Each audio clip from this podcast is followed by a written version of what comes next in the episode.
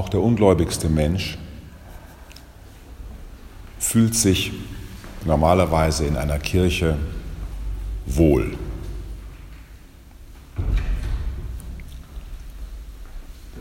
Das Erste ist, auch wenn in dieser Kapelle das nicht so sichtbar ist, aber auch schon spürbar, eine Kirche ist ein Ausschnitt aus der Weite des Kosmos. Wenn wir uns vorstellen, die Decke ist frei und wir gucken in, die, in den Himmel und sehen die Sterne und stellen uns einen Moment vor, dass das Licht drei Millionen Jahre gebraucht hat, um unser Auge zu erreichen, dann kann einem schon schwindelig werden.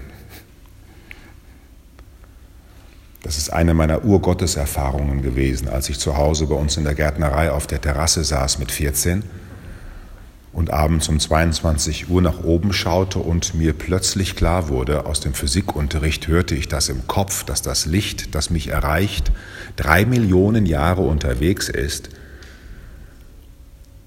Da habe ich plötzlich so ein Gefühl gekriegt von, wie klein bin ich? Und trotzdem, ich bin. Wie klein bin ich und trotzdem, ich bin in diesem Weltraum. Eine Kirche, die gebaut wird, ist wie ein Haus zu Hause, dass wir in dieser Weite des Kosmoses uns etwas ausschneiden und sagen, hier bin ich zu Hause. Ich bin im Kosmos behaust. Ich bin im Kosmos, dem unendlichen Kosmos, ich bin behaust.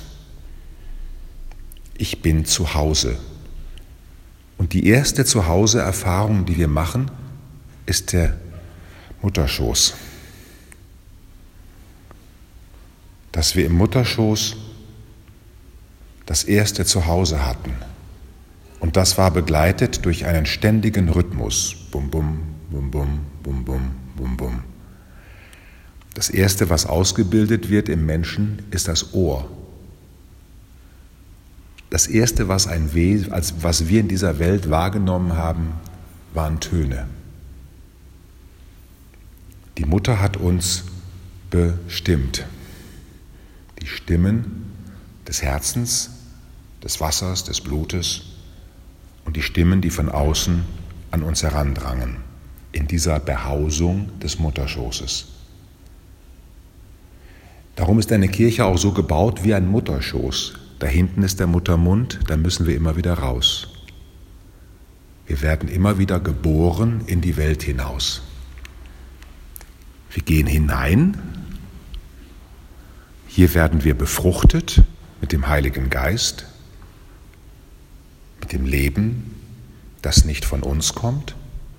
Und hoffentlich gehen wir wie Neugeborene hinaus. Die Kirchenportale sind für mich, als würde ich noch einmal wieder in die Welt geboren werden.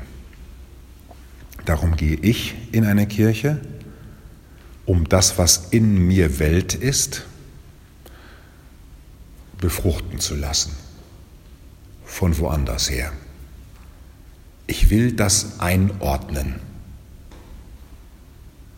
In eine Kirche zu gehen heißt für mich, ich lasse mich nieder mit der Welt, die ich bin, mit den Küssen, die ich bekam, mit dem Konflikt, der an mein Ohr drang, was mich leiblich infiziert hat. Das alles darf ich hier einbringen und will es in Kontakt bringen mit einer anderen, größeren Welt und deren Ordnung. Ich will mich wieder in Ordnung bringen. Diese Kirche ist wegen dem Klosterbau nicht geostet, sie ist gesüdet, aber die meisten Kirchen sind geostet. Wenn ich also aus dem Westen komme, aus dem Untergang und dem Dunklen, dem Chaos dieser Welt, dann gehe ich hier rein, hinter mir ist das Chaos, das ich lebe, und ich lasse das zurück und gehe Richtung Ostern, Richtung Osten, Richtung Sonnenaufgang. Kann diesen Sonnenaufgang nicht machen. Ich kann ihn nur in Empfang nehmen. Und das bedeutet für mich, wenn ich in eine Kirche gehe, die kleinste Dorfkirche oder den Petersdom, dass ich da hineingehe, um zu lernen, wieder neu, dass ich wesentlich ein Beschenkter bin.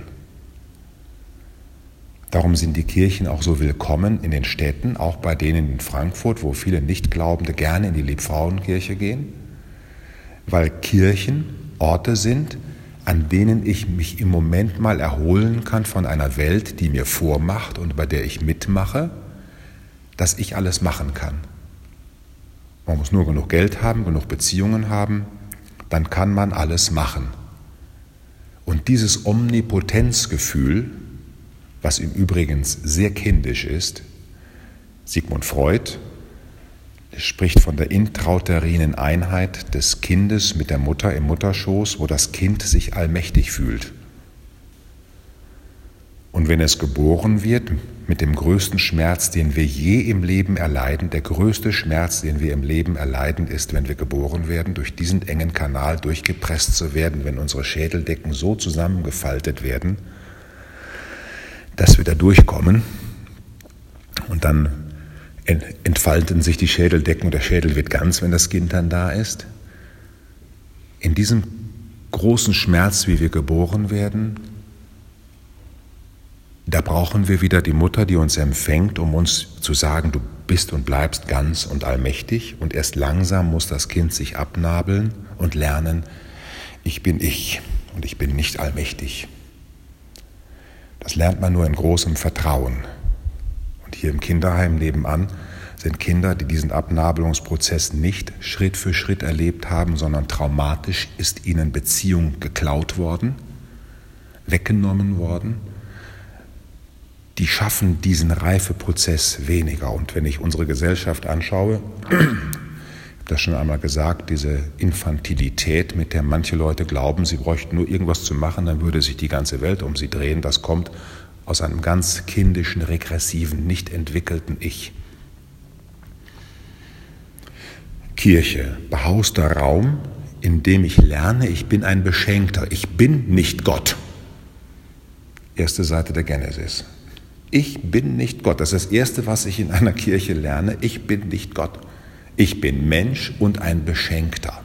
Ich bin behaust, man kümmert sich um mich. Das Zweite,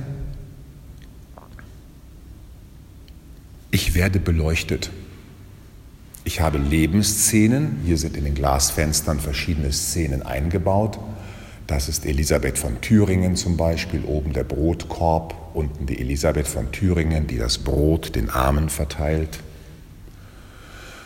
Dann ist äh, hier der Johannes von Gott zu sehen, Gründer der Barmherzigen Brüder hier. Ich werde beleuchtet. Wenn die Sonne nicht da ist, wenn die Sonne nicht da ist und das Licht von außen nicht da ist, dann kann ich nicht erkennen, wofür die unterschiedlichen Szenen meines Lebens gut sind. Dann nehme ich es eben zur Kenntnis. Und ich kenne viele Menschen, die diese Lebenshaltung haben, die die Erfahrungen ihres Lebens halt zur Kenntnis nehmen. Shit happens. Sie leben ungefähr wie die Mathematikstudentin, die dem jungen Mann, der, sie nach, der ihr nach dem dritten Tanz ins Ohr flüstert, ich liebe dich, zur Antwort gibt, ich nehme es zur Kenntnis.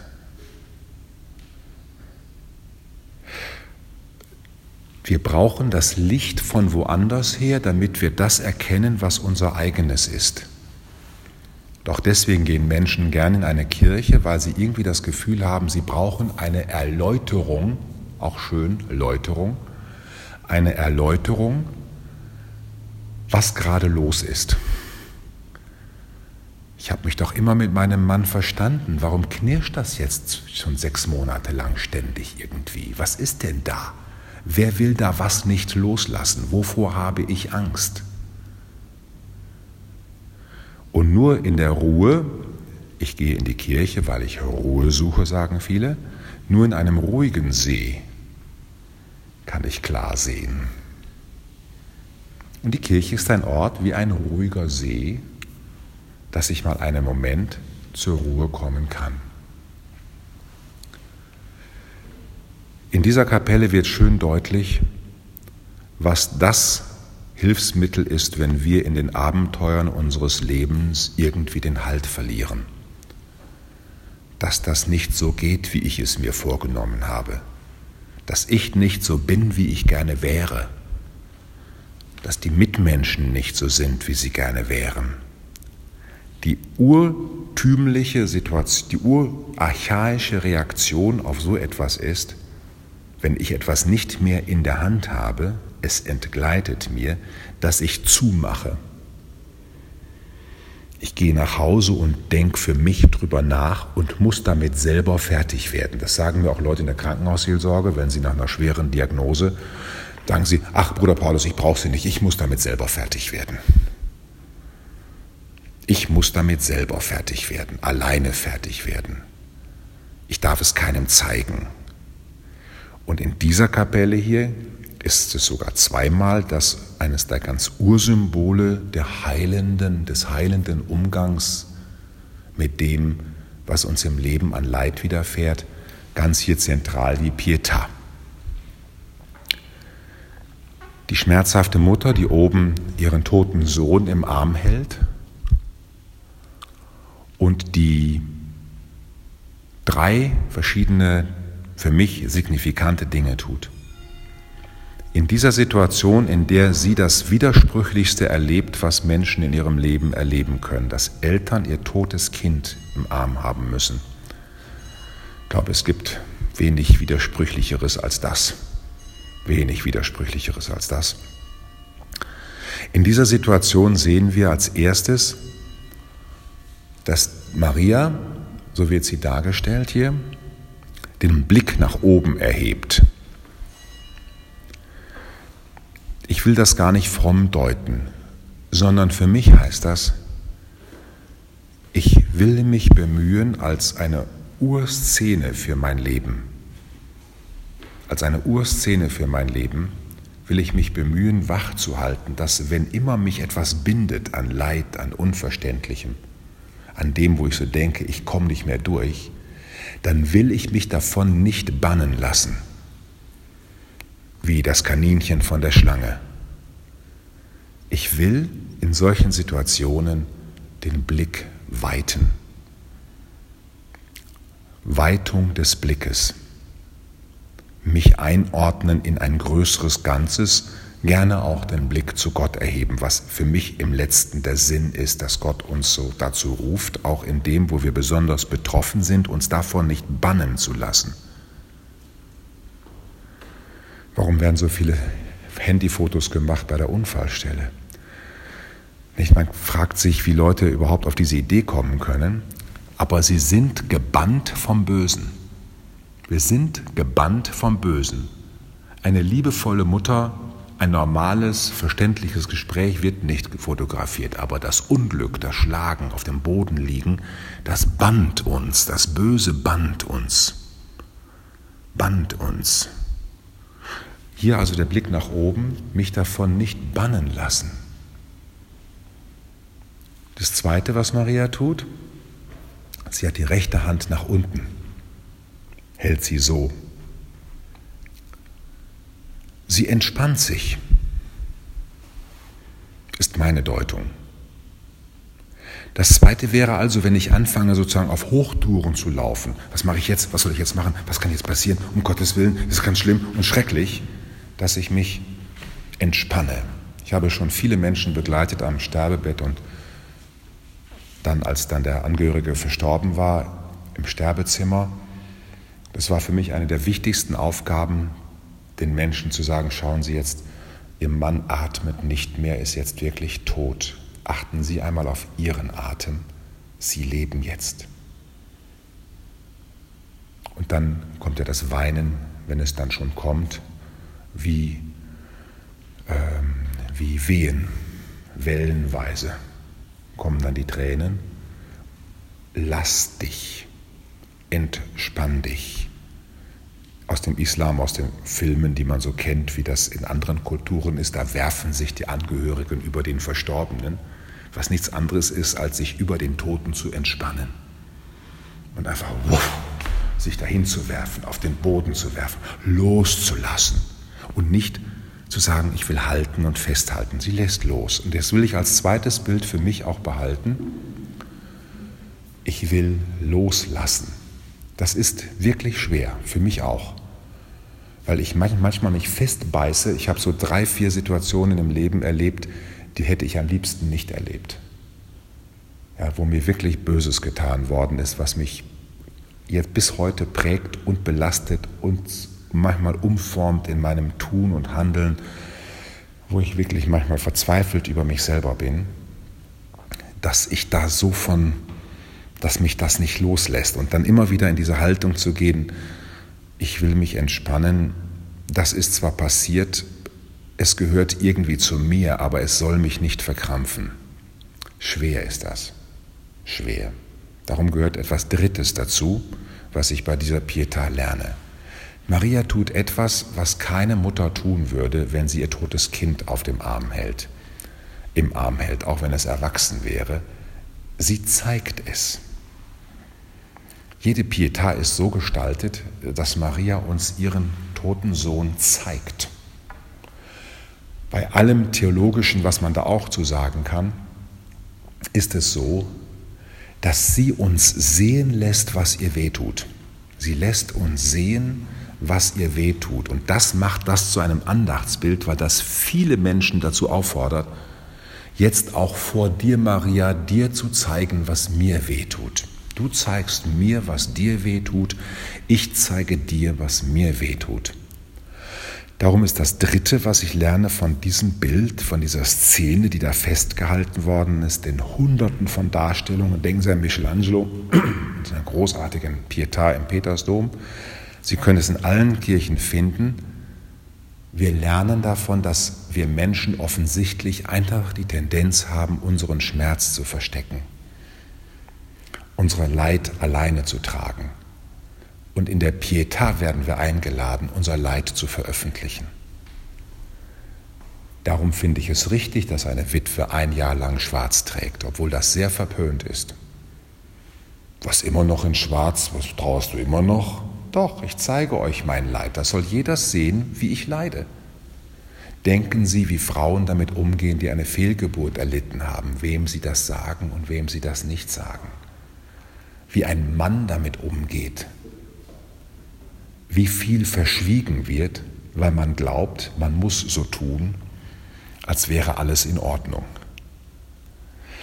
Die bei der Pietà lerne ich in den Abenteuern des Lebens nicht zu vergessen, dass ich nicht alleine bin. Es gibt jemanden, dem ich es zeigen kann. Du zeigst es mir, Maria, ich zeige es dir. Du zeigst es Gott, ich zeige es auch Gott. Du zeigst es den Mitmenschen, ich zeige es auch den Mitmenschen. Darum rede ich manchmal auch von dem Leid, was mich umfängt, abgestuft in den Beziehungsgruppen, in denen ich bin. Aber ich kann Mitbrüder nicht verstehen, die nicht dazu stehen können, dass wir ein aussterbender Orden sind. Wir sind ein aussterbender Orden, das ist so. Warum soll ich da?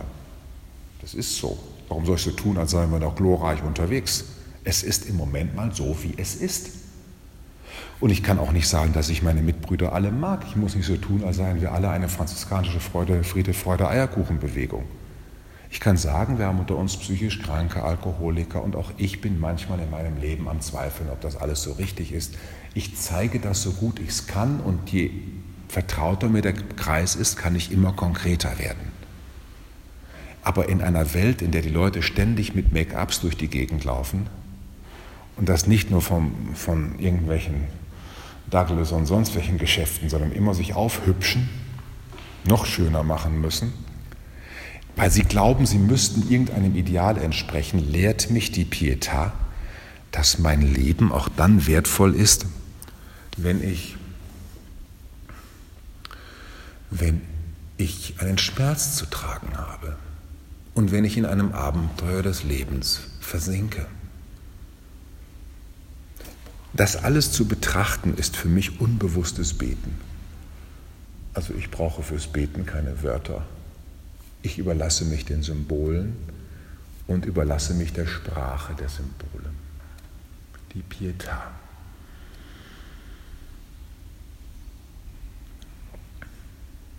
Dann gibt es in einer Kirche, in allen Kirchen gibt es einen Altar.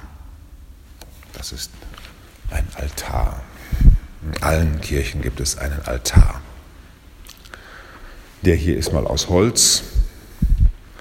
Ein richtiger Altar ist aus Stein. In der Liebfrauenkirche in Frankfurt haben wir gerade letzte Woche Altarkonsekration gefeiert. Da ist ein richtiger Opferstein. Dieser Stein vermittelt mir zwei, vielleicht auch sogar drei Botschaften, die für mich, die mir hilfreich sind, die mir hilfreich sind, im Abenteuer des Lebens unterwegs zu bleiben. Das eine ist der Stein, den es in allen Religionen gibt. Im Judentum der, der Tempelberg, der Stein auf dem Tempelberg, wo der Tempel drauf gebaut war. Mekka, der Stein, den der Engel vom Himmel runtergeschleudert hat. Im, Bu Im, Buddhismus gibt es heilige Steine, wo die heiligen Bücher gelesen werden. Im Hinduismus, in allen Religionen gibt es heilige Steine. Und auch im Christentum. Warum? Weil dieser Stein, dieser Altar, wo immer ich bin, ist die Mitte der Welt. Eine Mitte, die nicht kosmisch ausgemessen ist, sondern diese Welt hat eine Mitte, einen Orientierungspunkt, an dem ich mich festhalten kann. Als die heilige Clara dem heiligen Franziskus gefolgt ist, wird erzählt, als sie geflüchtet war zu Benediktinerinnen, hat der Bruder gekommen, der alles besser wusste, um die Schwester wieder nach Hause zu holen. Bist ja wohl verrückt. Da hat sie sich am Altar festgehalten und der Bruder konnte sie nicht vom Altar lösen. Dieses mich festhalten an der Mitte, die ich gefunden habe und die mich gefunden hat. Dieses Festhalten an der Mitte, die Gott mir geschenkt hat und die am Ende selber ist, dass ich eine Mitte habe, von der ich ausgehen kann, das lehrt mich ein Altar. Wenn ich eine Kirche betrete, ich komme aus der Welt, lasse vieles zurück, du bist meine Mitte, etwas Wichtigeres gibt es nicht. Und ein Altar lehrt mich auch etwas Zweites, was äh, ich mir manchmal selber sagen muss. Wenn ich dann, was weiß ich, bei uns in der Gemeinschaft frage, ich habe jetzt auch noch die Aufgabe des Kirchenrektors, könnte jemand für mich jetzt mal die Wäsche übernehmen, damit ich das nicht auch noch weiter muss und alle sagen, das kann ich aber nicht, dies und jenes und so weiter, äh, dass ich dann ähm, so denke, Liebe ohne Opfer geht nicht. Der Opferstein, der Altar als Opferstein. Liebe ohne das aufzugeben, was ich mir jetzt wünsche, geht nicht. Und das ist dann eine Verhandlung miteinander, wer jetzt im Moment mal was zu opfern hat und wer nicht. Aber der Altar verkündet mir, wenn ich wirklich Liebe leben will, dann muss ich erwartungsloser werden. Erwartungsloser werden und wenn ich Liebe leben will, dann muss ich auch wissen, dass ich viele schöne, interessante Dinge, die ich auch alle toll finde, zum Opfer bringen muss, damit überhaupt etwas geschehen kann an Mahl und Essen, an Gemeinschaft und Frieden. Und das Dritte, was der Altar mich lehrt, wenn ich auf den gucke, für das, was ich im Leben so erlebe, an den christlichen Altären wird ja Brot gebrochen. Wird ja Brot gebrochen. Und Brot gibt es gemeinhin nur dann, wenn man vor, vorher Körner kaputt gemacht hat. Und noch die kaputten Körner miteinander vermengt hat und wenn die auch noch eine Zeit gehabt haben, miteinander was zu arbeiten. Und wenn die dann noch ins Feuer kommen. Und wenn die dann früh genug rausgeholt werden. Ja, das alles wird an diesem Altar gebrochen und wird dann auf diesem Altar nochmal gebrochen. Das sind so viele einzelne Symbole, die mir persönlich immer wieder sagen, im Glutofen des Lebens. Ich sage manchmal, als ich in Stühlingen war, in meiner jüngeren Ordenszeit, habe ich drei Jahre lang Brot gebacken, richtig selbst, selbstgemachter Sauerteig und alles. Ich backe das Leben und das Leben backt mich. Und habe mit, mit drei, vier Leuten am großen Holztisch morgens eine Stunde lang mit der Hand Brotteig geknetet, bis die Blasen rausschlugen.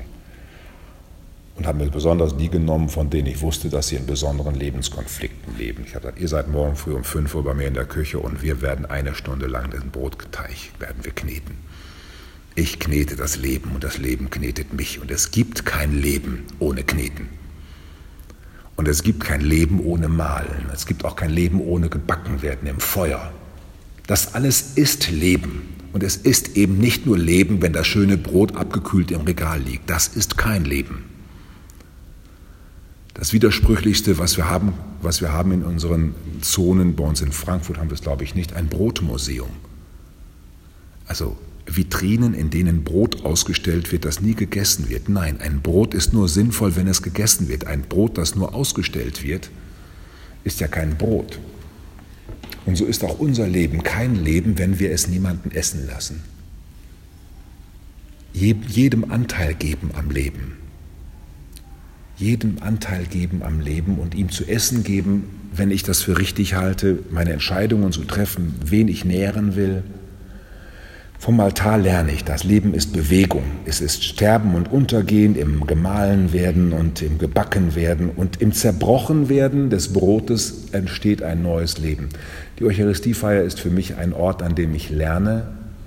Ich sage immer gerne, ist für mich ein Fitnessstudio, ein Fitnessstudio für die Seele. In der Welt lerne ich für mich. Für mich, für mich, für mich. In der Kirche lerne ich für euch und für alle. Meine Großmutter hat Weltkriegserfahren vom Altar gelernt, vom Teilen ist noch keiner arm geworden. Vom Teilen ist noch keiner arm geworden. Und das ist für mich die Lehre, die ich vom Altar immer lerne. Für alles, was ich im Leben habe, das Leid zu teilen oder die Freude zu teilen, mich mitzuteilen, bei Ihnen zu sein, meine Zeit mit Ihnen zu teilen, Sie teilen Ihre Zeit mit mir, das ist für mich das Leben.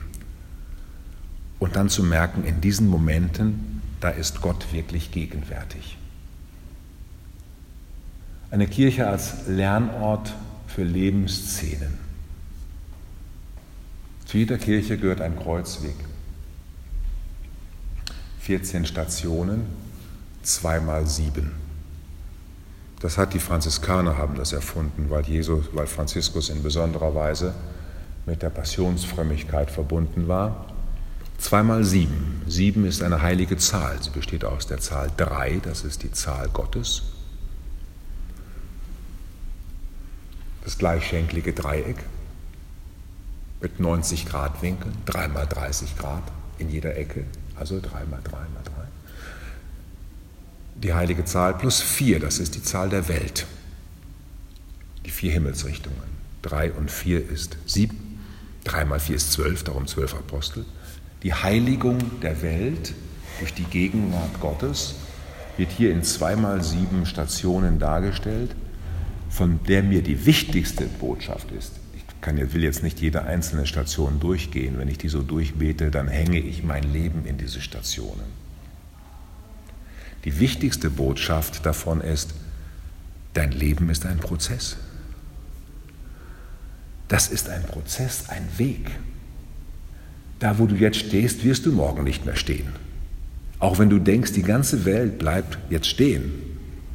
Ich weiß nicht, ob Sie schon mal nach dem Tod eines Menschen sich gewundert haben, warum die Leute da draußen genauso Auto fahren wie sonst auch. Es müsste doch eigentlich jetzt die ganze Welt stehen bleiben.